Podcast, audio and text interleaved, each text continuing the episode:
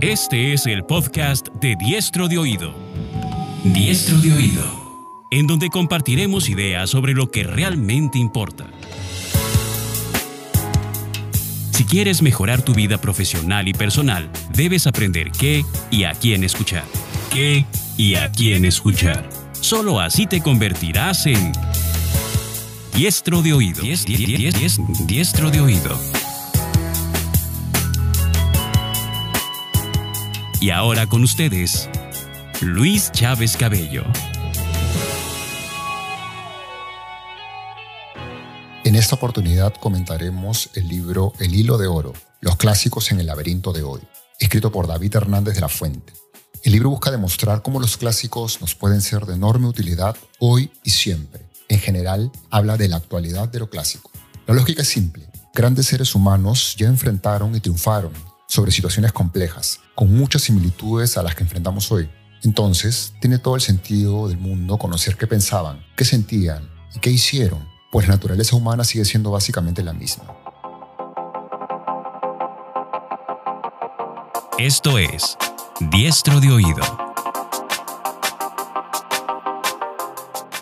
Esas son algunas de las preguntas que responde el libro. ¿Cómo encontrar respuestas a nuestros problemas de hoy en las soluciones del pasado? ¿Qué tipos de problemas eran comunes antes que nos siguen aquejando hoy?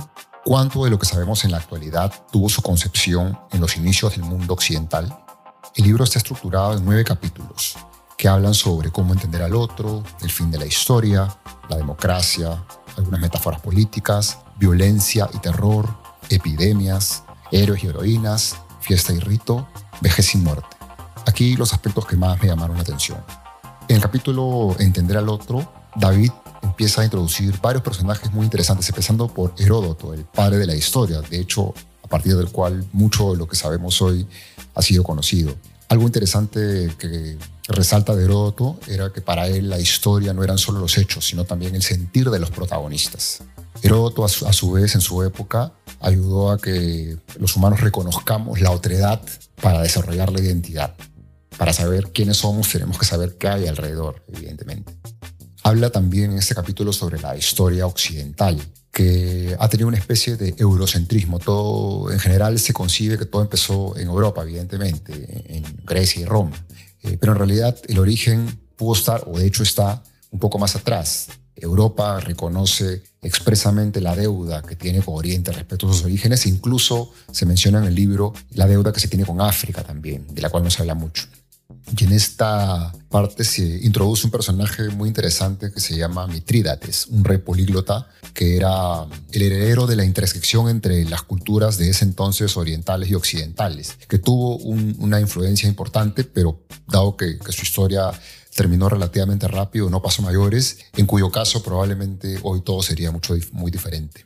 Habla también de Tucídides, el segundo gran historiador griego, que a diferencia de Heródoto aportó un enfoque más científico a la historia, más crítico y con análisis más político.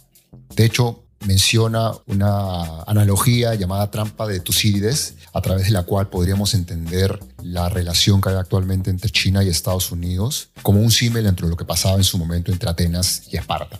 Otro personaje interesante mencionado en esta parte es Cleón de Atenas, sobre todo por el paralelo que se hace con Trump, quien en sus discursos usa eventualmente, producto de sucesores, por supuesto, algunas referencias a la historia en sus discursos. Cleón de Atenas era justamente un demagogo eh, muy conocido y tal vez el más arrogante y cruel, opositor de Pericles, el, gran gobernador de, esas épocas, y se caracterizaba por tener un origen humilde y elocuencia vulgar. Ha sido un modelo que muchos han seguido, por supuesto e introduce, entre otros, a un personaje que a mí me llamó particularmente la atención, lo conocía poco, la verdad, que es Boris Johnson, eh, el que actualmente es el primer ministro del Reino Unido, que es un personaje muy interesante, no, solo por su elocuencia, sino porque es una persona bastante formada, que conoce mucho de la historia, con una retórica y oratoria impecables, quien ha construido un capital cultural que le ha permitido hacerse un lugar bien importante en la política mundial en general. De hecho, repasa David, entre otras cosas en el libro, la importancia de la retórica, que en general siempre ha estado constituida por cinco partes, ¿no? Una introducción, la exposición, los argumentos, las respuestas a las objeciones y la recapitulación. Y la oratoria, un poco esclareciendo lo que a veces confundimos, no es otra cosa que la práctica de la retórica, en este caso en, público. En el capítulo El fin de la historia repasa David tres de los finales que a la humanidad nos han dejado más huella, Troya, Constantinopla y Roma. De hecho, este esta mecánica de, un diluvio, de, algo que acaba el mundo, la conocemos desde diversas ramas de la historia. ¿no? Estuvo Noé con su arca, en su momento en Grecia eh, se relata que también hubo una, eh, un, diluvio provocado por Zeus y Poseidón. Los mismos incas, que de repente no, son mucho más familiares, también tienen en su historia algún diluvio causado por Viracocha. Eh, en general, ha servido este mito del diluvio para hacernos entender a los humanos la necesidad de fundar una nueva humanidad en determinado momento. Respecto a Troya en particular, que sabemos que es una creación literaria originada por Homero en la Ilíada, David cita a Borges, que dice algo como que la historia hubiera copiado a la historia ya era suficientemente pasmoso, que la historia copia la literatura es inconcebible. Esto porque muchas de las cosas que en realidad han pasado posteriormente eh, han tenido mucha relación con lo, que en su momento se, se ideó respecto a Troya. De Roma, de la caída de Roma se sabe que, que, fue alrededor del año 476 con el último emperador Rómulo Augusto. Un cuestionamiento que, que, se plantea interesante es que no se sabe o que tal vez los romanos ni cuenta se dieron de que su imperio estaba en plena decadencia. Pero bueno, la caída de Roma dio pase al, auge de, la segunda Roma, ¿no? Constantinopla, que con el imperio bizantino llegó como hasta 1453. Una cuarta posible caída, bueno, de hecho fue una caída, pero tal vez del mismo nivel que, las tres primeras, es la Primera Guerra Mundial. Eh, hasta entonces eh, en Europa no había habido nada más que una evolución racional, cada vez había más conocimiento, se descubrían más cosas, pero con la Primera Guerra Mundial hubo un golpe a todo este desarrollo se plantea la cuestión de por qué Europa se hizo esto a sí misma. Eh, ahora que es complejo responderla, pero eh, bosquejando algunas de las posibles eh, respuestas a esto, los nacionalismos, la necesidad de, esto ya es opinión mía, de, sentir propiedad sobre algunos territorios y, sobre algunos grupos de personas, puede que hayan sido los detonantes para, para esta crisis de la Primera Guerra Mundial. Cita también en esa parte algunos aspectos relacionados con la realidad actual. En realidad, hoy puede que no estemos ante un fin de la humanidad, me refiero a la pandemia, por supuesto, sino probablemente en una época más bien de fin de la seguridad. Muchas de las cosas que damos por seguras ya no van a seguir. En este punto hace la mención a, esas frases muy conocidas de opio y ocio o pan y circo, eh, que no hacen más que hacernos saber que en algún momento, esto de origen romano, básicamente trataban de tener tranquilo al pueblo, alimentándolo y con entretenimiento. Eh, y pareciera que no nos diéramos cuenta y que esto estuviera pasando ahora también, eh, en cuyo caso sería una especie de fin edulcorado, como diría David, por una realidad virtual. Habla también de la Atlántida, que es otro, otro de los mitos muy conocidos, del cual la verdad que no se sabe si, si, si eh, existió o no, se especula sobre la ubicación, pero en todo caso siempre ha servido para reforzar el mito del auge y la caída de una civilización por degeneración. De hecho, Atlántida se usa como una utopía, es un modelo político a seguir de civilización. Platón lo, le hubiera encantado tener que, se practique todo, todo lo que él había propuesto tal como se especulaba en, en Atlántida. En el capítulo denominado Lo colectivo, democracia antigua y moderna, nos hace recordar, David, que la democracia tuvo su origen evidentemente en, Grecia y la república, que es una continuación con evidentemente una evolución de, de varias ideas, por supuesto fue de origen romano. En Grecia hubo varios eventos y personajes que ayudaron a construir el concepto de democracia, desde Pericles, eh, en, que en su muy conocido eh, speech llamado Logos Epitafios hablaba, empezaba a hablar de la igualdad, la participación, el desarrollo, la libertad. Menciona también a Clístenes de Atenas, que nos hacía entender que la democracia era salir de la concepción antigua, que era una sociedad de clanes, de grupos organizados básicamente por territorio, idioma, cultura. Habla de Solón también, que empieza a resaltar la importancia de los intereses públicos sobre los privados. Habla, por supuesto, de Aristóteles, que se sabe que mencionaba mucho la importancia de la clase media para poder mantener una sociedad y el balance entre individuo y comunidad. Con todo esto, no hay duda que el primer ciudadano occidental fue griego y es desde ahí que tenemos la noción de pertenecer a una comunidad colectiva. ¿no? Roma hizo sus aportes también. Una de las ideas interesantes que, que en el libro es esta diferencia entre autorictas y potestas, términos en latín que hacen referencia al liderazgo moral, en el primer caso que puede tener una persona versus liderazgo legal que, a veces le atribuimos por las posiciones que puede ocupar. Es en Roma donde eh, se conciben los primeros populistas, caudillos como César y Pompeyo.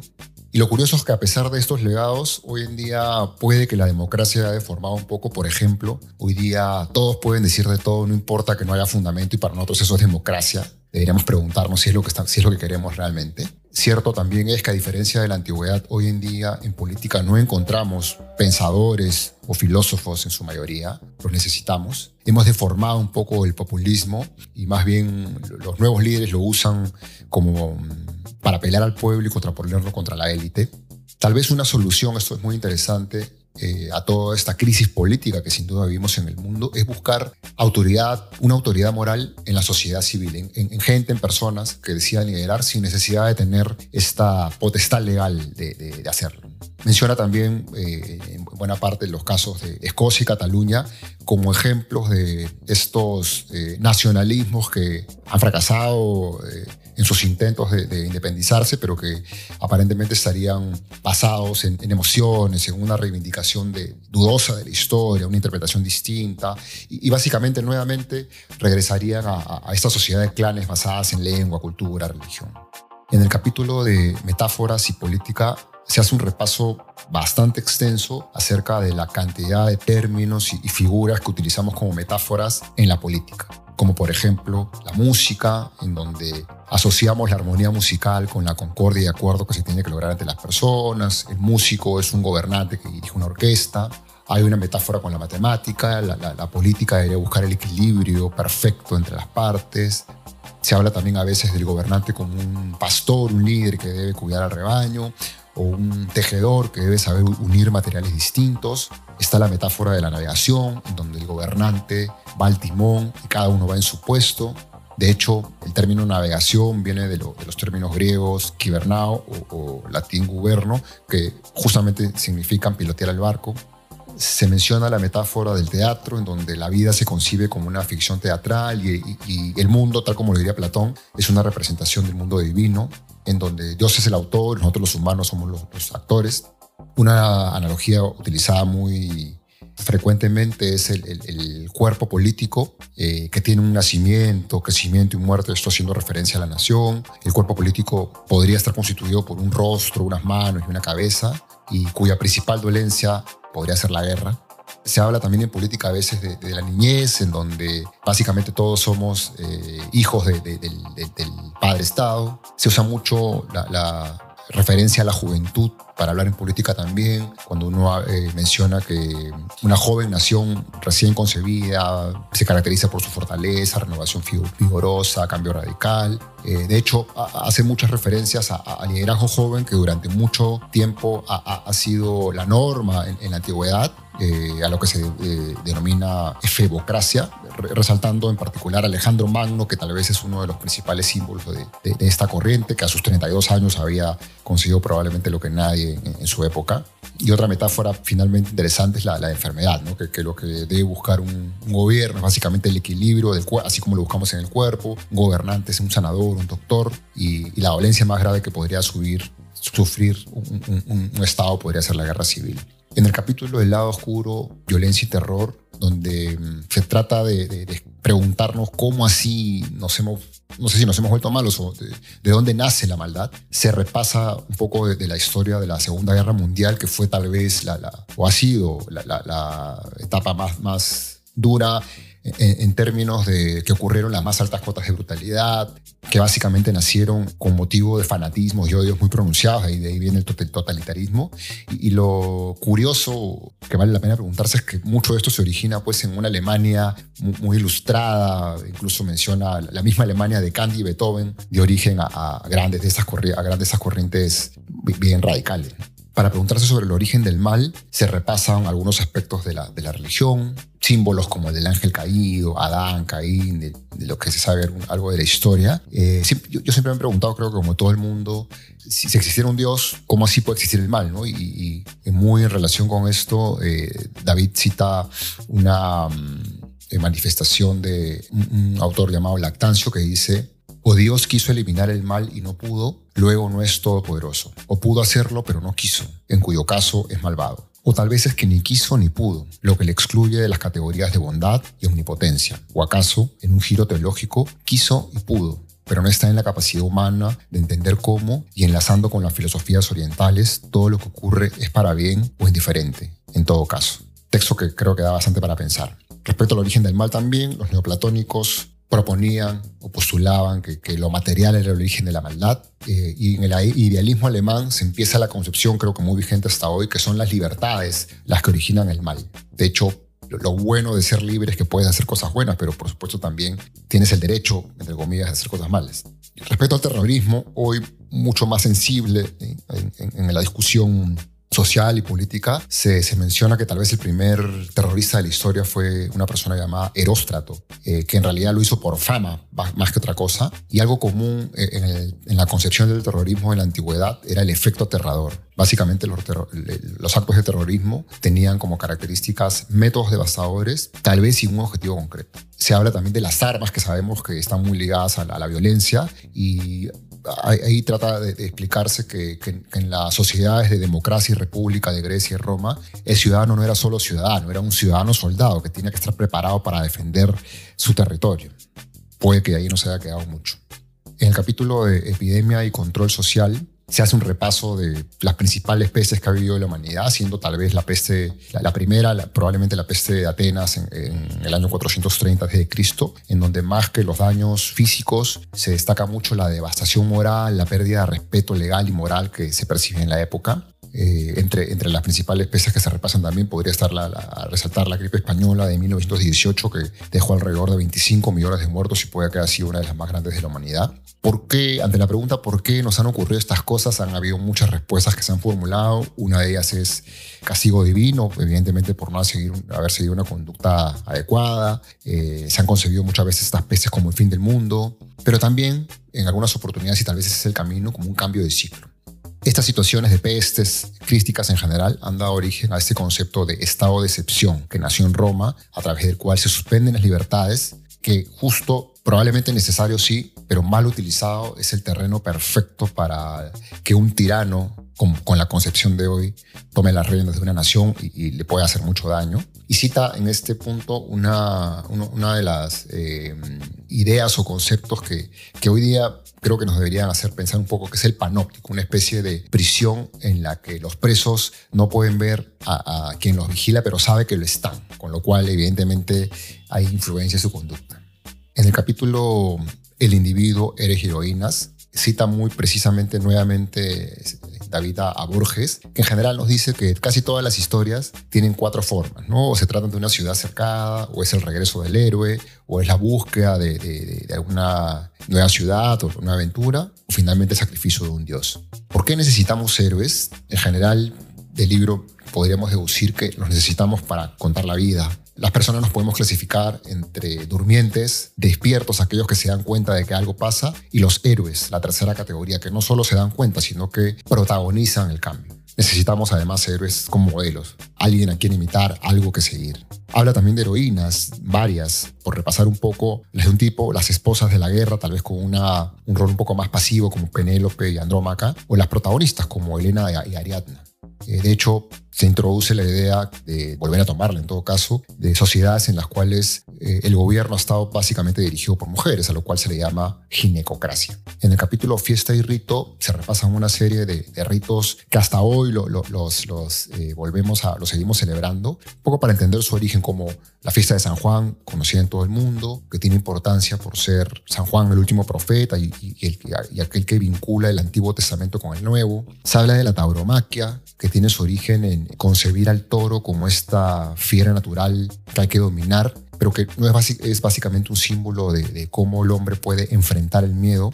Se habla del circo, como en Roma los políticos inteligentemente, si cabe la palabra, supieron tener a la población un poco dominada a través de pan y circo es la frase, eh, alimentándolos y dándoles el espectáculo, el conocido circo romano, que hoy podríamos decir es el, eh, ya no es pan y circo, sino pan y fútbol, se habla en este punto de, cómo en Grecia concebían el ocio como algo muy distinto a como lo conseguimos hoy, que es básicamente estar de manera pasiva. Por ejemplo, para Platón y Aristóteles, el ocio, el tiempo de ocio, básicamente solo tenía sentido si lo usábamos para cultivar el pensamiento, para desarrollar el alma, para bien colectivo. Muy distinto a como lo conseguimos hoy.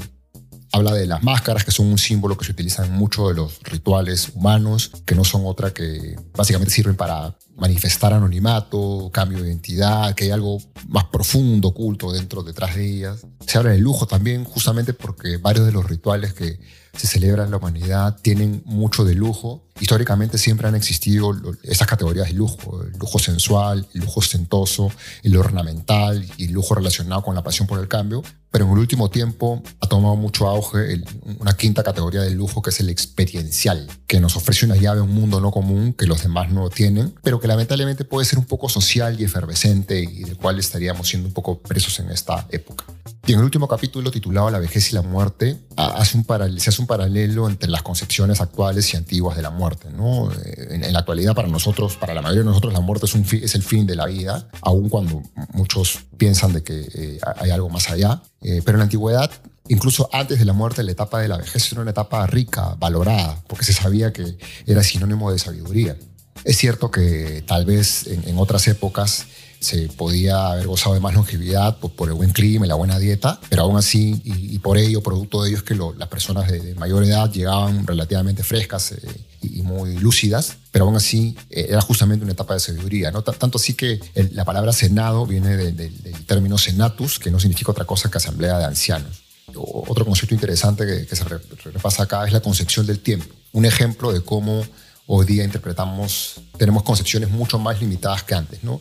Ah, eh, para los griegos eh, eh, habían por lo menos dos tipos de tiempo. El tiempo lineal, al cual se le llamaba cronos, que es el tiempo que nosotros conocemos, que tiene un inicio y un fin. Nuestra vida en la Tierra básicamente sigue un tiempo cronos. Y el aion, que es más bien el tiempo eterno y circular, que nunca acaba o, vuelve a repetirse continuamente, ¿no? del cual ya no es tan fácil concebir en la actualidad.